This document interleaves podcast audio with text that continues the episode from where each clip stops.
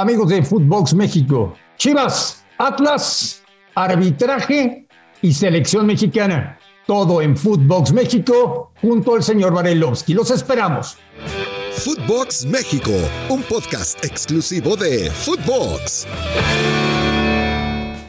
Amigos de Footbox México, un placer saludarles. Varios partidos de preparación para la Copa del Mundo.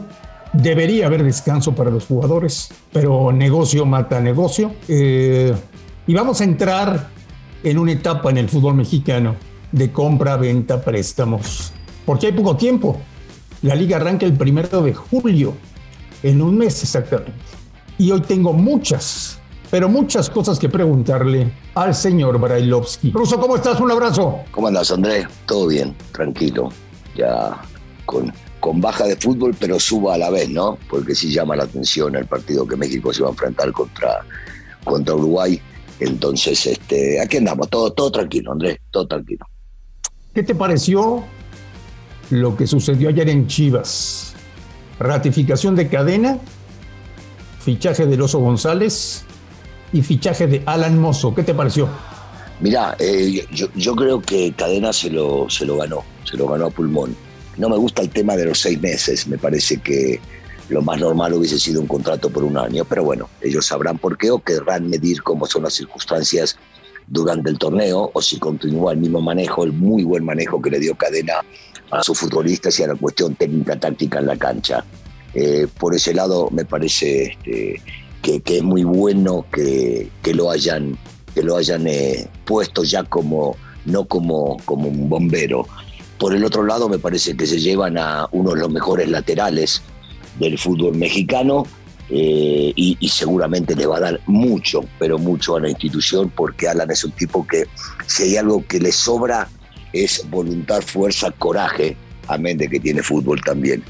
Y el oso me parece un tipo sumamente equilibrado que le puede dar eh, muchos minutos y competencia a lo que tenga en la mitad de la cancha y sobre todo experiencia para un equipo que en la media tenía gente joven, como lo hacía con Flores, con Torres o con Beltrán. También novedades en Guadalajara, Ruso. Después de los festejos del Atlas, unos días de vacaciones, planear la pretemporada, pero están lloviendo ofertas. Y tú mejor que nadie sabe que el Atlas vende. Tigres sí. se quiere llevar al Aldo Rocha. Y en este momento, desde esta mañana, se están peleando Monterrey y América a Julián Quiñones, al cual el Atlas ya le puso un precio de 5.5 millones de dólares. Mira, por lo que hizo en el Atlas, empiezo por Julián, cada peso, cada centavo, cada dólar que pongan lo que lo compren, se está llevando un futbolista de muchísima calidad. Insisto, por lo que hizo en el Atlas, el tipo hoy por hoy merece, merece ir a jugar si es que lo quieren vender, si es que hay un equipo grande que lo quiere comprar, salir a ganar mucho más dinero del que está ganando en el Atlas eh, y se lo ha ganado en la cancha con goles, con esfuerzo, con jugadas, con desequilibrio y demás. Y luego Rocha no me extraña, Rocha fue indiscutiblemente el mejor volante defensivo del fútbol mexicano, te diría que en los últimos dos años, más precisamente desde que llegó Coca a esta institución. Se lo ganó, se lo ganó todo eh, y al ser un equipo vendedor, seguramente estarán viendo la opción o de traer a alguien de menor precio o de sacar a algún jovencito, porque con lo que tiene también puede llegar a jugar, claro. Le daba más jerarquía a Rocha, pero recordemos que Márquez terminó jugando de suplente cuando fue titular indiscutivo, no para jugar como volante defensivo, pero sí puede llegar a ubicar en esa posición de repente a Saldívar. En algún momento lo había hecho poniéndolo a Santa María en esa posición que es central. Ese Atlas es un equipo vendedor y por lo que ha hecho en los últimos años, por supuesto que la mira está puesta en la gente que tienen ahí. En los pasillos de la Federación Mexicana de Fútbol por Toluca se analiza en diferentes reuniones si debe seguir o no debe seguir Arturo Bricio en la comisión de arbitraje, porque ha sido desastroso todo lo que ha pasado. ¿Y por qué Marín se analiza eso? ¿Y no te parece una burla? Pero hay algo que entonces no me cuadra. la decisión del árbitro fue correcta. Hemos escuchado durante todos los lunes de toda su gestión. Así fue. Entonces, y bueno, pero si es una burla, entonces eh, estos que hoy lo quieren sacar se dejaron burlarse por él durante todo el proceso. Eh, hay, hay, algo que no me cuadra, ¿entendés? En ese sentido. Eh, se corren rumores de querer echarlo a Bricio. Cuando llegó Bricio, todos, todos, debía decir que todos, y ahí sí me la juego, estábamos pensando que se vino la solución, porque sabemos qué clase de persona es Bricio, sabemos qué clase de profesional es Bricio. Al fin y al cabo se cometieron muchísimos errores, que no todos tienen que ver con él, porque él venía tomando eh, la baja la baja de los arbitrajes o el mal arbitraje no es todo culpa de él. Que no haya podido solucionar, posiblemente haya una responsabilidad. El tema del VAR, que depende también, me imagino, del tema de los arbitrajes, también es un desastre, pero él no trajo el VAR. A mí me lo dijo, ¿te acordás? Estábamos juntos, llegó para quedarse así no te guste. Sí, ok, pero también fue un desastre. Entonces, la culpa de todo es de Bricio. Yo me parece que ahí, si bien es cierto, él es la cabeza, deberían empezar a mirar a los costados y darse cuenta de las cosas que suceden para no en todo culparlo a Bricio. Bricio tiene mucha culpa en sus declaraciones para mi gusto en lo personal no puede salir a defender constantemente algo que hemos visto todos y que estuvo mal cobrado, mal manejado, este, diferentes tipos de arbitrajes eh, o, juzgar diferentes, de diferente manera jugadas iguales o similares. Eh, ahí sí es donde pasa mucho de los problemas de repente de piso y más que nada en sus declaraciones. Pero también los demás que asuman responsabilidades. ¿eh? lo pusieron, lo bancaron, entonces se dejaron burlarse y ahora lo quieren echar. Y bueno, ellos sabrán por qué. Esto es el fútbol mexicano, Andrés. ¿Lo dejarías o lo quitarías? No, la gestión no fue buena. No, la gestión no fue buena. Definitivamente no fue buena. Insisto, con algunos asegúnes, no todo es culpa, es culpa de él, pero sí, eh, eh, yo, creo que hay que darle un corte definitivo. El tema es que vos agarrás y te pones a buscar y decís, ¿y ahora qué? ¿Y ahora quién? Porque se ve que dentro del mismo arbitraje hay unos conflictos internos terribles. ¿Quién va, ¿Quién va a solucionar todo eso? Y no quiero ponerme a pensar de que hay manejos de mandatos de ciertos personajes en el fútbol que dictan quién tiene que estar en tal o cual partido y que a la vez que se hagan pendejos cuando tienen que cobrar una pelota en un lado o en el otro. ¿eh? Eso ya no lo puedo asegurar porque no tengo el papel escrito. Pero, viste, esas cosas también hay que solucionarlas. Pero no metes las manos al fuego por nada. No, no, por supuesto. No, eso es definitivo. No, rotundo no, Marín. Rotundo no. Bueno, mañana en Phoenix, México tiene una prueba de verdad. Jugar este tipo de partidos es un lujo para el equipo mexicano. Ojalá que lo valoren. Ojalá. Ante la salida de Oscar Washington Tavares, llegó Diego Alonso, calificó para el Mundial, el equipo juega bien y mañana para México será un lujo enfrentar a futbolistas como Torreira, Godín, Jiménez, Valverde, Cavani y compañía. Russo, si mañana hay jugadores mexicanos que hacen un buen partido, ¿se suben a la lista de Qatar? Y es que eh, lo, recién lo resumiste muy bien, André. E, es un muy buen sinodal. Yo no sé si no va a ser el mejor sinodal eh, que le va a tocar a México previo al inicio de la Copa del Mundo.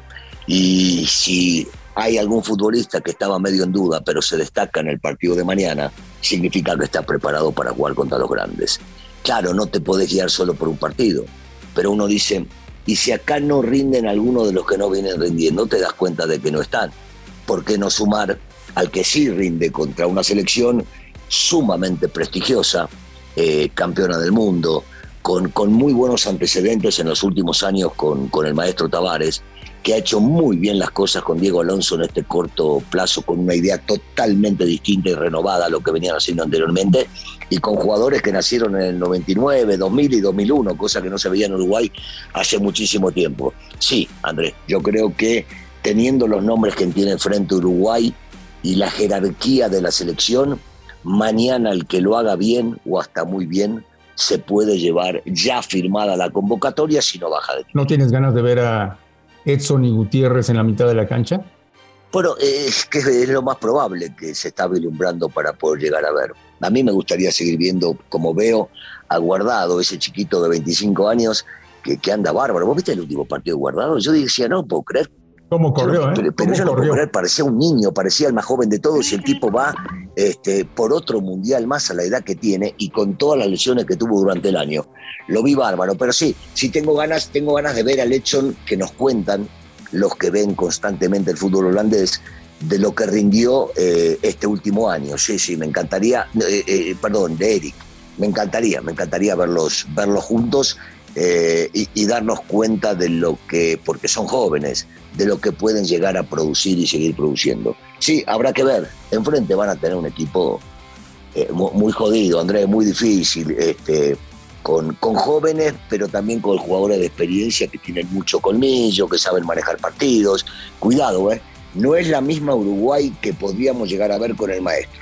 Esta Uruguay juega distinto o intenta jugar distinto y con Diego Alonso te va a salir a apretar, te va a ahogar, no te va a dejar jugar por momentos. Eso antes no lo veíamos tanto porque la selección retrocedía, la selección uruguaya hasta la mitad de la cancha.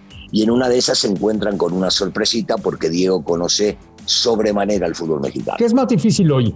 ¿Jugar contra Uruguay o contra Ecuador? No, bueno, yo siempre con mucho respeto sobre a los ecuatorianos diría que, que contra Uruguay. Uruguay, este, otra vez, insisto, ya, ya fue campeona del mundo un par de veces. Ecuador eh, hoy por hoy es un equipo sumamente aguerrido, fuerte, que, le han dado este, y se le han creído y han competido contra todas las selecciones en las eliminatorias, pero un fútbol totalmente diferente. El de Ecuador es de contragolpe, aprovechando la rapidez de lo que están adelante y un mediocampo, una defensiva muy férrea, aprovechando muchos tiros libres y corners. Uruguay en lo parecido que tiene, sí, claro, a los tiros libres y corners, vas a hablar porque mencionaste a Jiménez, a Godín, a Cavani, es peligroso, pero el fútbol en sí, eh, la pelota en la cancha, cuando rueda a ras del piso, es totalmente diferente uno y el otro. Eh, me das a elegir a mí, yo siempre digo lo mismo, yo prefiero no jugar contra Uruguay. Los uruguayos son, viste, son hay que aguantarlo, son muy, pero muy, primero son muy buenos, por eso exportan lo que exportan, y después tienen una garra, una fuerza, un coraje que no se vencen. Ya estamos a primero de junio, el Mundial empieza a mediados de noviembre.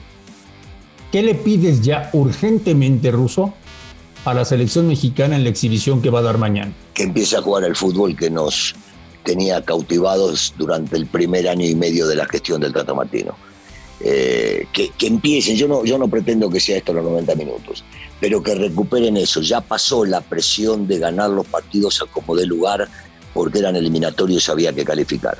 Ahora ya podés empezar nuevamente a recordar lo que hacías bien jugando buen fútbol y hasta ganando. Todavía recuerdo aquella exhibición en Holanda, ¿te acordás cuando viajaron? Bueno, eh, eh, espero ver de, de lapsos no sé si cortos o largos, el fútbol ese, el fútbol que, nos gustaba y que podíamos llegar a decir, bueno, México está para pelear a cualquiera. No quiero decir con esto que decíamos que le gana Alemania, que le gana Francia, que le gana Italia, no, pero estaba para competir a cualquiera. Bueno, pues esperemos, ¿no? Que la selección empiece a mostrar una mejor cara, que... Ya mostró un poquito de eso contra Nigeria. ¿eh? ¿Contra quién jugó Brailovsky, por Dios? No, contra Nigeria, no importa. Antes también decías contra los que jugaron que no eran sinodales importantes en Centroamérica y tampoco lo podía mostrar. Contra Nigeria mostró algo más. Sí, es, yo te diría que es de las elecciones eh, más difíciles de enfrentar que hay en el mundo, por más que sea un partido. ¿Te gusta? Eso es muy complicado. ¿Te gusta un ataque con Alexis Vega, Raúl Jiménez y el Tecatito? Sí, claro. Sí, sí, claro que me gusta.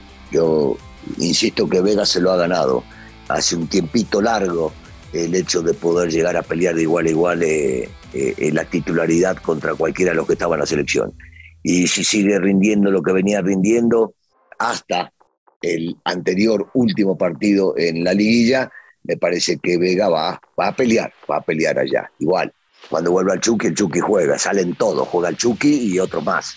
Pero el Chucky es titular indiscutible en esta selección. ¿Hay alguno que no sea el Chucky, que no esté en este momento en la lista de 38?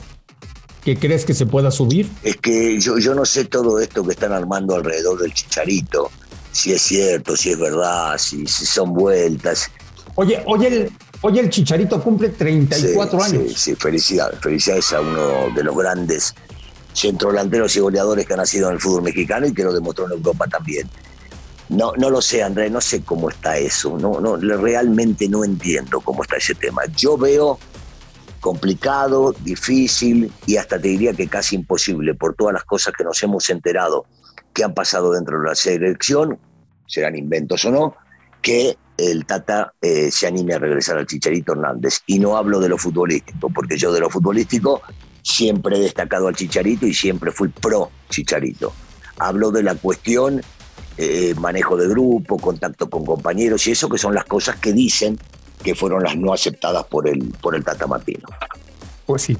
Bueno, 60 mil boletos vendidos, 40 grados centígrados. Clean caja. Clean caja.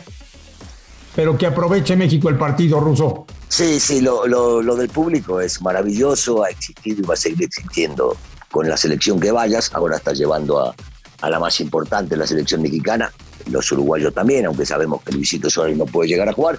Eh, pero sí, que, lo aprovechen. Es, es, es, un equipo de categoría que, que sería bueno aprovechar, jugar bien, ganarles y aprender. Lo veo complicado todo junto, pero bueno, sí, sí. Si, te, si no, no te enfrentas a cualquiera, te enfrentas a un grande del mundo. ¿Le parece, señor Bailovsky, si el viernes platicamos cómo nos fue contra Uruguay? Claro, por supuesto. Aquí estaremos, presentes como debe ser y analizando todo lo que vimos en ese partido. Te mando un abrazo, Ruso. Igualmente, un saludo para todos. A nombre de Daniel Brailovsky y de André Marín, esto fue Footbox México. Los escuchamos en los próximos días. Esto fue Footbox México, solo por Footbox.